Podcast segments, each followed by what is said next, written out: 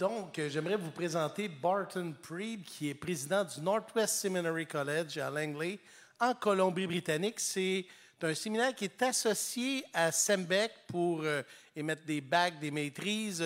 Joey, notre euh, gars de l'accueil, notre pasteur ici à l'accueil, est, est en train de faire son bac avec plus de 20 ans d'expérience dans le ministère pastoral. Il a un doctorat en ministère, une maîtrise en art, en études chrétiennes, euh, un bac euh, en mission. C'est un prédicateur et un enseignant inspirant qui se consacre à l'application des vérités des Écritures dans la vie, dans la foi, dans la culture. C'est l'auteur des livres adoptés par Dieu, Le problème du christianisme et également du livre Everyday Apologetic. Barton a été pasteur principal dans deux églises du fellowship, l'Église baptiste centrale à Victoria en Colombie-Britannique, l'Église baptiste Dunbar Haight à Vancouver.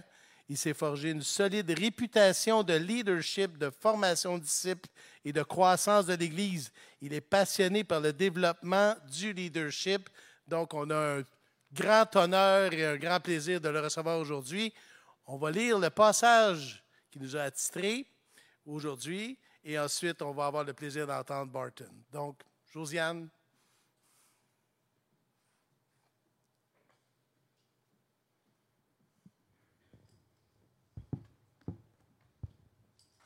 Bon matin. Euh, le passage de ce matin va être lu euh, dans Marc chapitre 4, les versets 35 à 41, dans la nouvelle édition de Genève, dans Marc chapitre 4, euh, versets 35 à 41. Ce même jour, sur le soir, Jésus leur dit, Passons sur l'autre bord. Après avoir envoyé la foule, ils l'emmenèrent dans la barque où il se trouvait. Il y avait aussi d'autres barques avec lui et s'éleva un grand tourbillon, et les flots se jetaient dans la barque au point qu'elle se remplissait déjà. Et lui, il dormait à la poupe sur le coussin. Ils se réveillèrent et lui dirent Maître, ne t'inquiètes-tu pas de ce qui nous périssons S'étant réveillé, il menaça le vent et dit à la mer Silence, tais-toi. Et le vent cessa et il y eut un grand calme. Puis il leur dit Pourquoi avez-vous si peur? Comment n'avez-vous point de foi? Ils furent saisis d'une grande frayeur et ils se, disent, ils se dirent les uns aux autres, Quel est donc celui-ci à qui obéissent même le vent et la mer?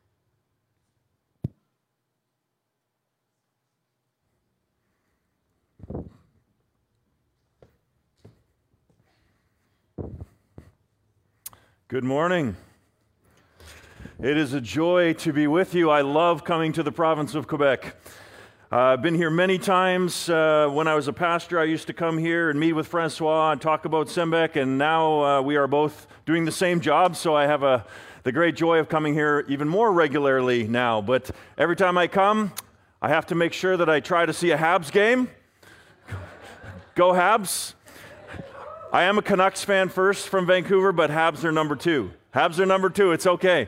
Uh, and then, because I'm from the West Coast, my third team I cheer for is anybody who plays the Calgary Flames because I hate the Calgary Flames. Or the Toronto Maple Leafs. That could also work.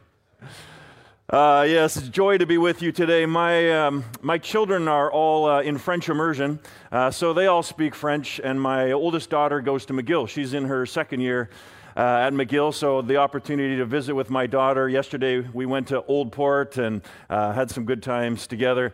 But unfortunately, when I grew up, we did not take as much French as my children did, so je ne parle pas français.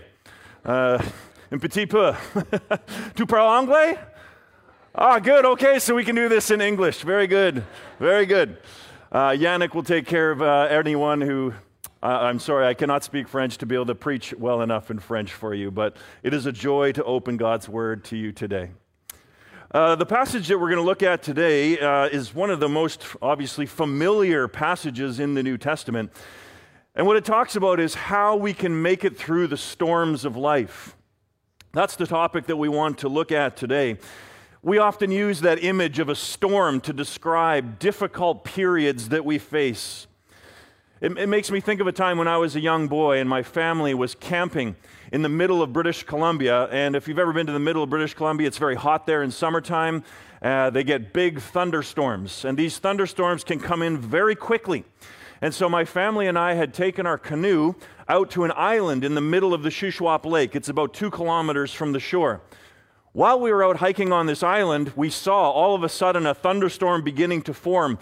And my dad said, We better get home very quickly to the campsite. And so we quickly went back down to our canoe. But even as we got to our canoe, the storm was beginning to break. The sky was turning black. The rain was beginning to fall. The wind was getting stronger and stronger, and the waves were already getting too big for a canoe.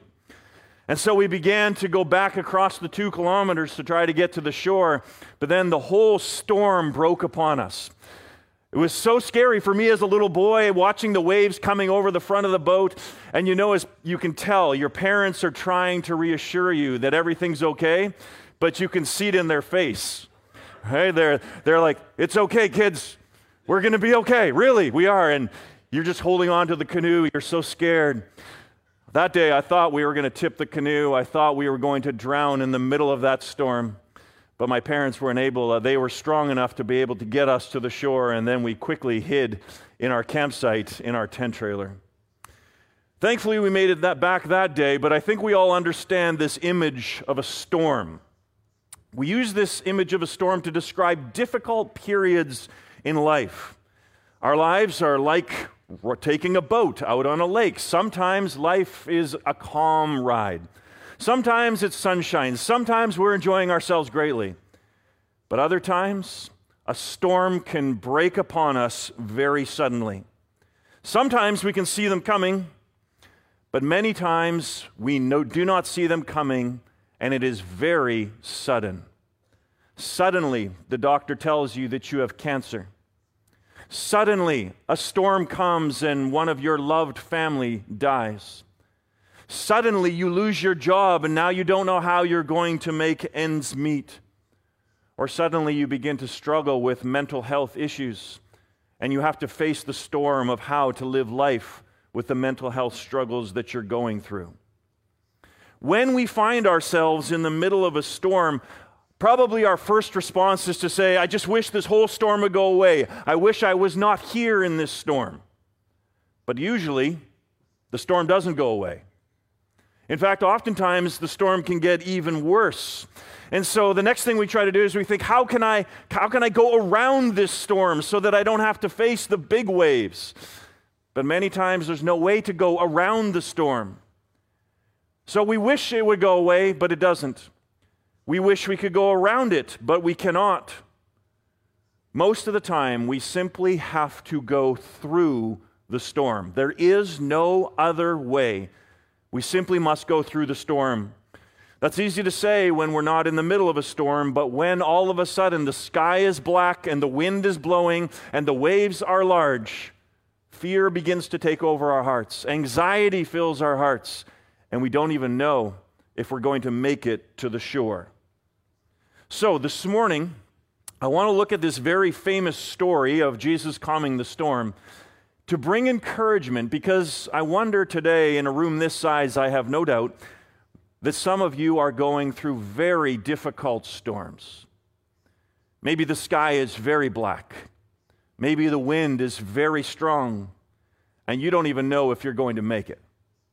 If that's you, I think there is some great encouragement for you in this passage.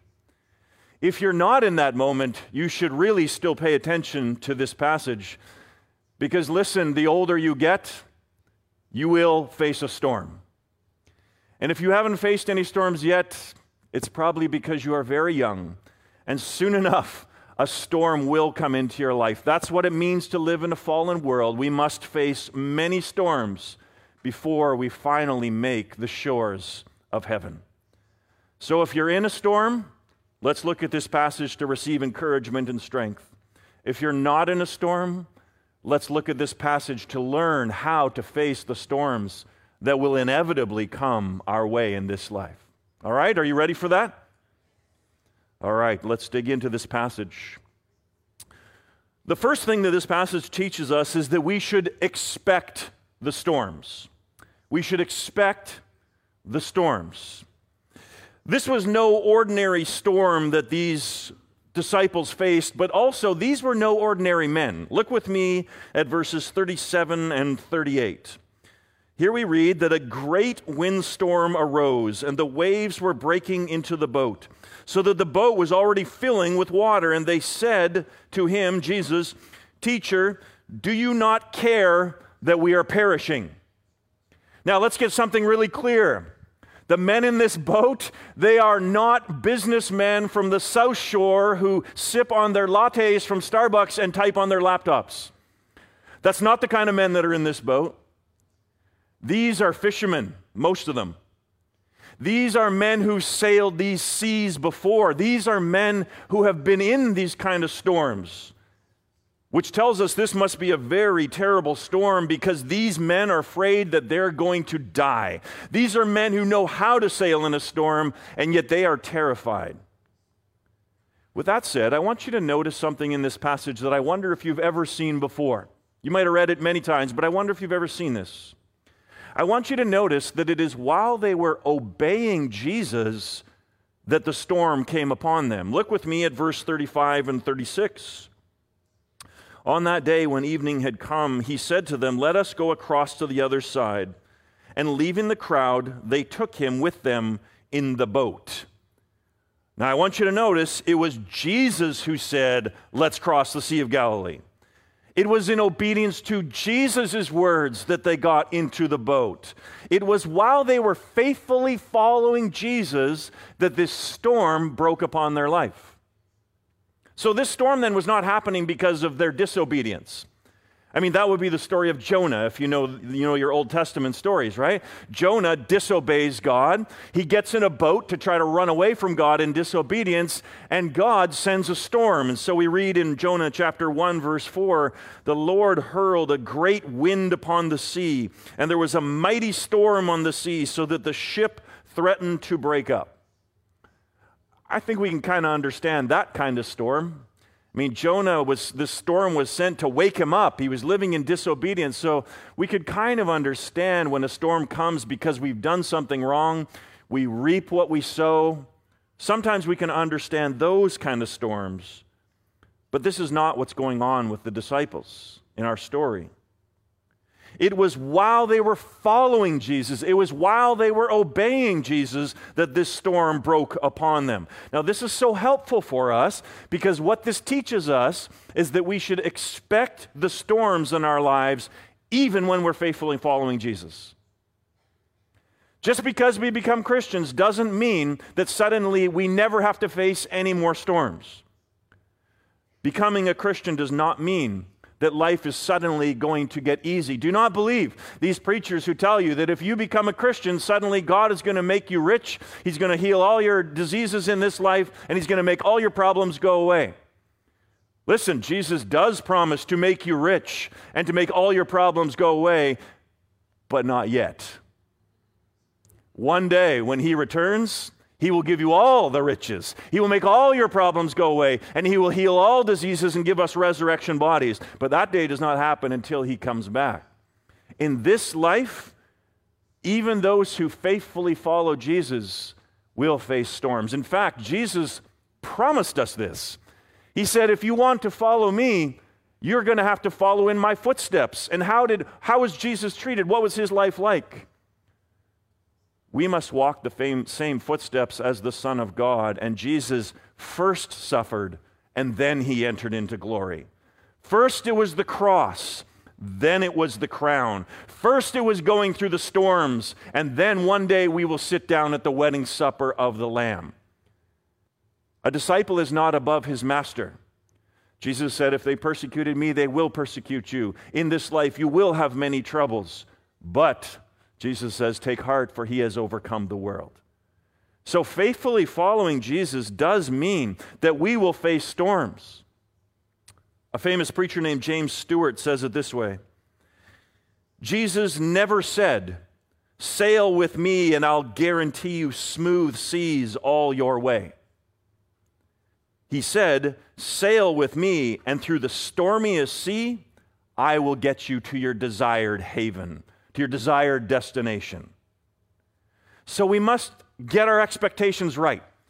As soon as we become Christians, we must get our expectations right. And as we follow Christ, we must get our expectations right. For if we think that coming to Jesus means that all our problems are just going to go away, we've not understood the gospel story yet. One day all the problems will go away.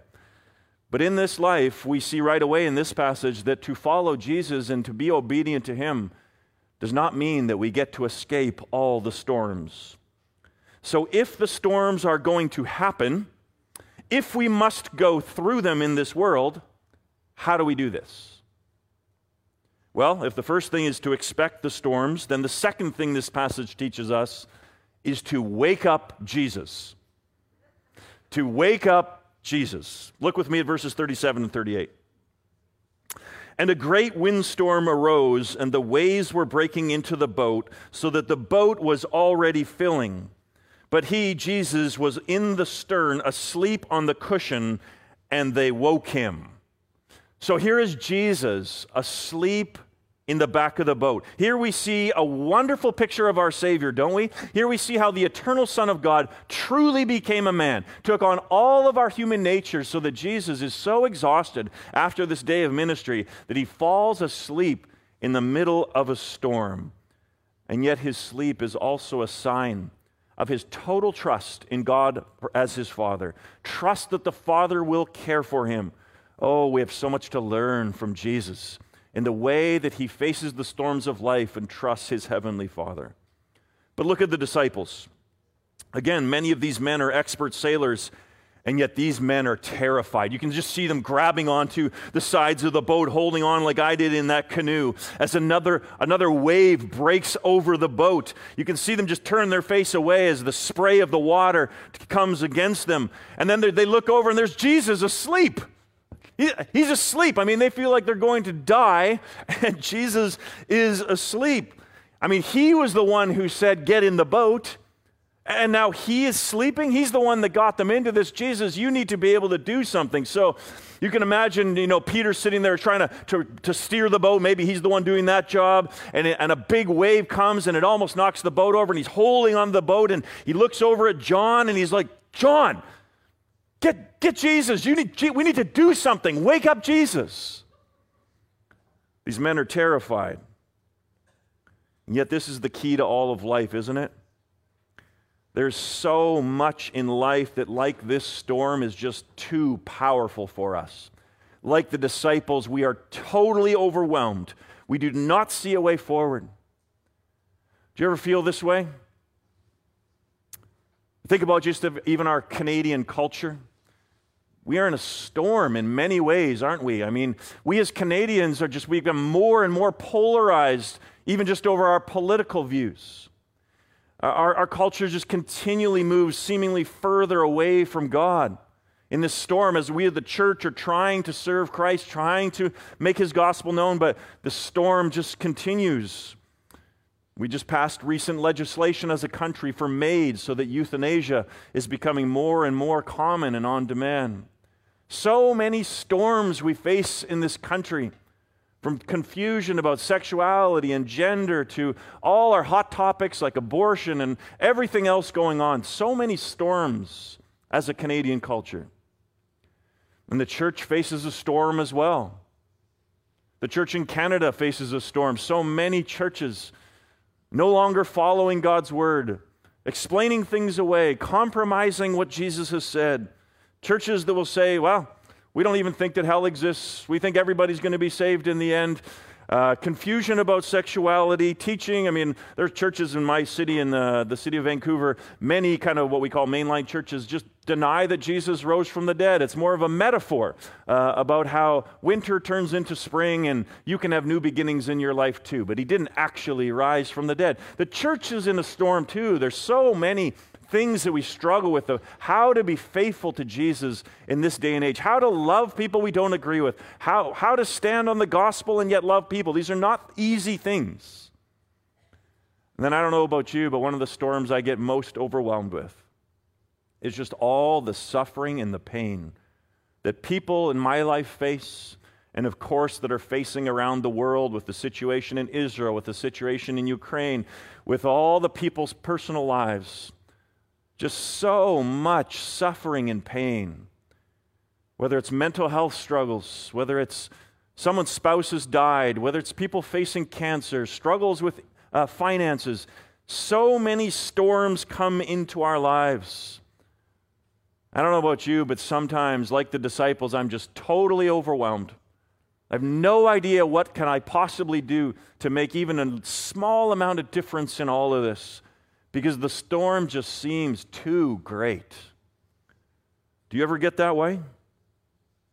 What should you do when the storm, when the wind is so great, the waves are so high, and you feel totally helpless?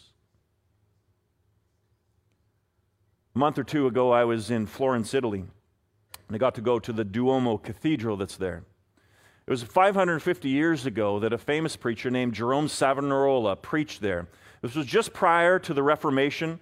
Uh, but really, he was an early version of John Calvin, of Martin Luther, and he was pointing out the, the great corruption of the church of his day, and he was preaching in this cathedral. So put yourself back 550 years, and this man stood up before this cathedral, preached in front of these thousands of people, and here's what he said The light of faith is being extinguished, the soul of the church is perishing. The billows of unbelief are going over her. The waves of trouble are swamping her. What are we to do? what can we do? And then, with a great shout that startled everyone in the cathedral, he said, Wake Christ! Wake Christ! Call upon Christ. We are powerless in this storm. Jesus, we need you. You alone can save us from this storm. And that is what this passage shows us that when we are in that place where we are powerless, when we cannot, we cannot do anything to stop this storm, we must come to the place where we see we need a power outside ourselves. We need someone greater than ourselves, and that person is Jesus Christ. And of course, he's not literally sleeping nowadays. But the point would be to call upon him, to call upon him in prayer, saying, Jesus, we're in a storm and we cannot save ourselves. We are perishing. Jesus, come and save us. Expect the storms. Wake up Jesus. And now, in the third place, ask the question. Ask the question. Look at verse 39. And they woke him and said to him, Teacher, do you not care that we are perishing? Now, in one sense, this question reveals how small their faith is and how wrongly they think, and really shows us how much more they have to learn about Jesus, doesn't it? In one sense, it's a terrible question because you can see under the question, it's an accusation against Jesus' character. It's Jesus, don't you even care about us? They're questioning Jesus' very character. They've got a lot to learn, don't they? And yet, don't we always do the same thing as well? When a great storm comes into our lives, we quickly turn our faces to heaven, saying, God, why would you allow this in my life? Don't you care? Is it nothing to you that I'm perishing, that I'm struggling along? Why don't you do something? We ask that question when somebody we love suddenly dies and we are left alone. Jesus, don't you care that I'm in a storm of grief? We ask that question when we hear about a child beginning to suffer from a horrible disease. Jesus, don't you care about the child? This is just a child. We ask it when mental health troubles plague our lives, making it hard to even get out of bed, to hold down a job. Jesus, don't you care about my finances? Don't you care about me being able to just live my life? Jesus, don't you care that I'm perishing? We ask it when we struggle with certain sins in our lives for years and for decades, and we're fighting on and on. Jesus, I've called out to you, enable me to put this sin to death. Don't you care that I'm struggling underneath all of this? And when we look at all the evil in the world, all the suffering, the wars and the genocides, and everything that happens in our world, we try to make sense of it. We listen to preachers and theologians try to make sense of this question of how God can be good and all powerful, and yet there's so much suffering in this world. And when we just sometimes we look at all the violence, we look at all the suffering and all the pain in the world and in our own lives, and we just sit and say, God, don't you care that we are perishing? Why won't you do something about it? And when the waves are filling our own boat of our own lives, we say, Jesus, I've tried to follow you faithfully, but I don't understand this right now. I'm in the middle of a storm. Don't you care that I'm perishing? It's the question that is often coming out of our hearts, the question that is often on our lips when we are in the middle of a storm. Expect the storms, wake up Jesus, ask the question, and now in the fourth place, look who's in the boat. Look who's in the boat. The disciples have disturbed Jesus' much needed sleep. They've asked this question that really calls his entire character into question. But as Jesus sits up, he asks them a question. Look at verse 40. He said to them, Why are you so afraid? Have you still no faith? Jesus is saying, Guys, look who's in the boat with you. So we're in Mark 4, at the end of Mark 4 just look back at the stories that have already happened and think what the disciples have seen already and what Jesus is saying. Jesus is saying, Guys, you saw me command evil spirits to leave a man, and they left him. You saw my authority over evil powers. He's saying, Guys, you saw me heal Simon Peter's mother in law of, of her fever. I just touched her and the fever left her. You've never seen anything like that before.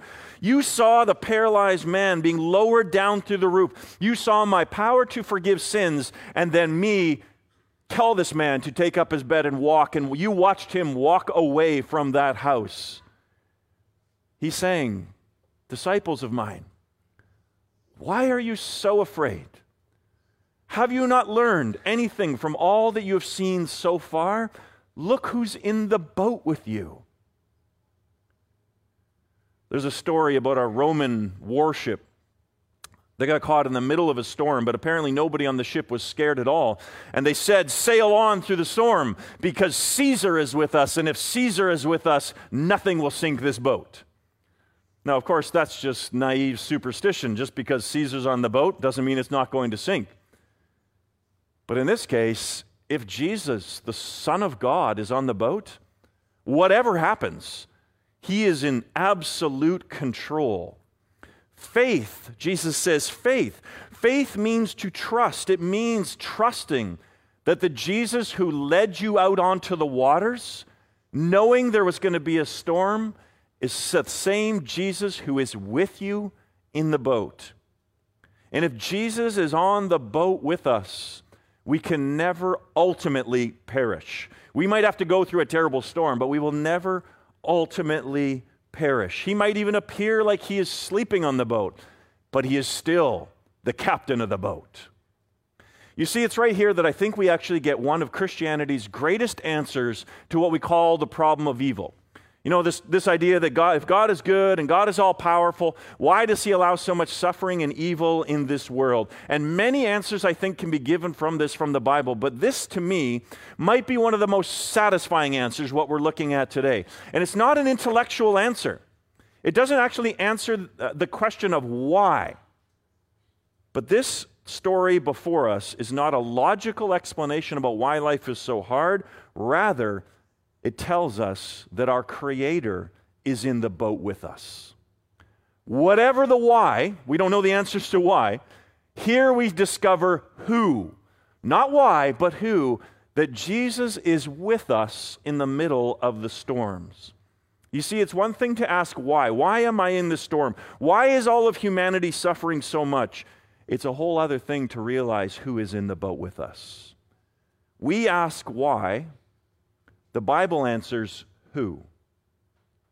This is one of the great Christian answers to the problem of evil and suffering that God Himself, in the person of His Son, got down into this world and got on the boat with us. Do you realize how radical that is? No other gods do this. Think of Allah in Islam.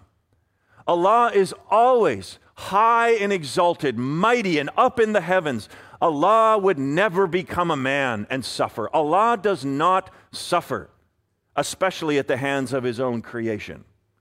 Think of all the ancient gods of Rome and of Greece that Jesus' disciples would have heard about. There's a famous story about Prometheus, and Prometheus got chained to a rock in the mountains, and he was crying out for someone, one of the gods, to deliver him. And the answer came back to Prometheus You should not expect anyone to come to your aid, because for someone to come and save you, a god would have to go straight down into Hades and into hell itself in order to save you, and no god will do that for you. No God in history does this. No God has this kind of love for humanity. Ah, but the one true God does. God, the creator of heaven and earth, in the person of his Son, put on flesh and blood, became a human being in all of the weakness and the frailty of what that means. Our God knows what it means to suffer. Jesus, the Son of God, knows what it means to face pain and sorrow. He is not a God who stands above all the pain and suffering and just says, Worship me because I am high and exalted. No, He has come down into the creation with us. He knows what it means to be a man of sorrows and familiar with suffering.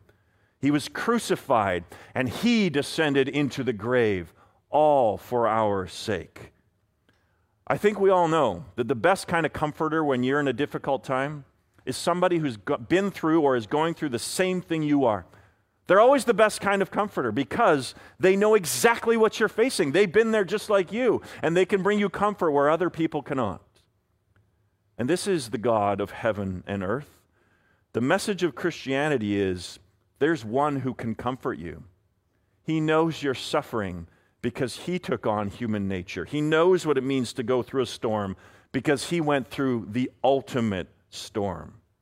So, what you and I need when we are facing one of these great storms where we feel like we are going to perish and we are not going to make it, it would be nice to know the answers to why, but what we need most of all is one who will walk with us through the storm, who will sail with us through the storm, who will give us the strength and the comfort to be able to do so. And this is what this story teaches that Christ is in the boat with us. And that changes everything. When you know that Christ is with you in the boat, you can say the great words of Psalm 23 that even though I walk through the valley of the shadow of death, I will fear no evil. Why? For you are with me. You are with me in the storm. Expect the storms. Wake up Jesus. Ask the question. Look who's in the boat with you. And now, our final point trust the Lord of the storm. Trust the Lord of the storm. Look with me at verses 39 to 41. And he awoke and rebuked the wind and said to the sea, Peace, be still. And the wind ceased, and there was great calm. He said to them, Why are you so afraid? Have you so still no faith? And they were filled with great fear and said to one another, Who then is this that even the wind and the sea obey him? Who is the one who is in the boat with us when we're in the middle of the storm? It is He who can command nature itself and it obeys. The wind and the waves obey because they are hearing the voice of their Creator. As Paul says of Jesus, He is the image of the invisible God, the firstborn of all creation. For by Him all things were created, things in heaven and on earth, things visible and invisible, whether thrones or dominions or rulers or authorities all things were created by him and for him. When the Creator speaks to his creation, the creation obeys. This is the one who is with you in the boat. This is the one who is the Lord of the storm. And this is the one who will sail with you through the darkest and most difficult storms you will ever face in life. And when you hear those words, peace be still, in this context, it's directly uh, over top of the creation, but those words can also be spoken to our hearts. Your hearts are filled with storms, and so they're struggling so much. When you have Jesus in the boat, he says, Peace, be still. Trust me, have faith in me. Look who's in the boat with you. He may not calm the storm that's in your life immediately, but listen, He is the Lord of the storm, and He is with you in the middle of it. And if you belong to Jesus today, there is a day coming when Jesus is going to return. And on that day, Jesus will stand in the middle of the storm of this entire world with all the great waves of war and violence and genocide and all the storms that we face there. He will stand in the middle of the waves of all of our mental health struggles, all the death that we face with our family and friends. He will stand there in the middle of the winds that come to us, the hurricanes of all that is evil, all that is violent, all that brings you down. He will stand in the middle of the storm of this world, and our Creator will say, Peace, be still. And when Jesus returns and says those words, everything and everyone will obey. Every knee will bow before him and confess his lordship. And on that day, he will renew all of creation. He will give resurrection bodies that are immortal to all his people. He will raise the dead from the dead, giving them immortal bodies, and he will bring us in to the eternal wedding feast of the Lamb where there will be no more pain, no more suffering, no more tears, no more sighing, and no more death.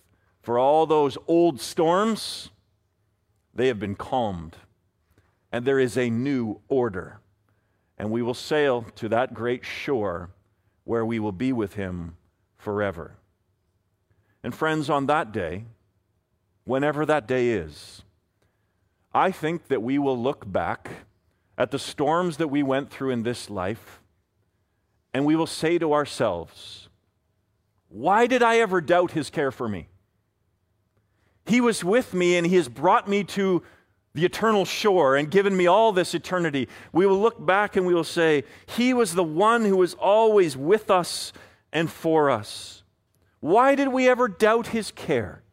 He is the one who put on human flesh, giving up his glory. He is the one who went to the cross and was crucified for us. He is the one who entered into all the pain and suffering of this world.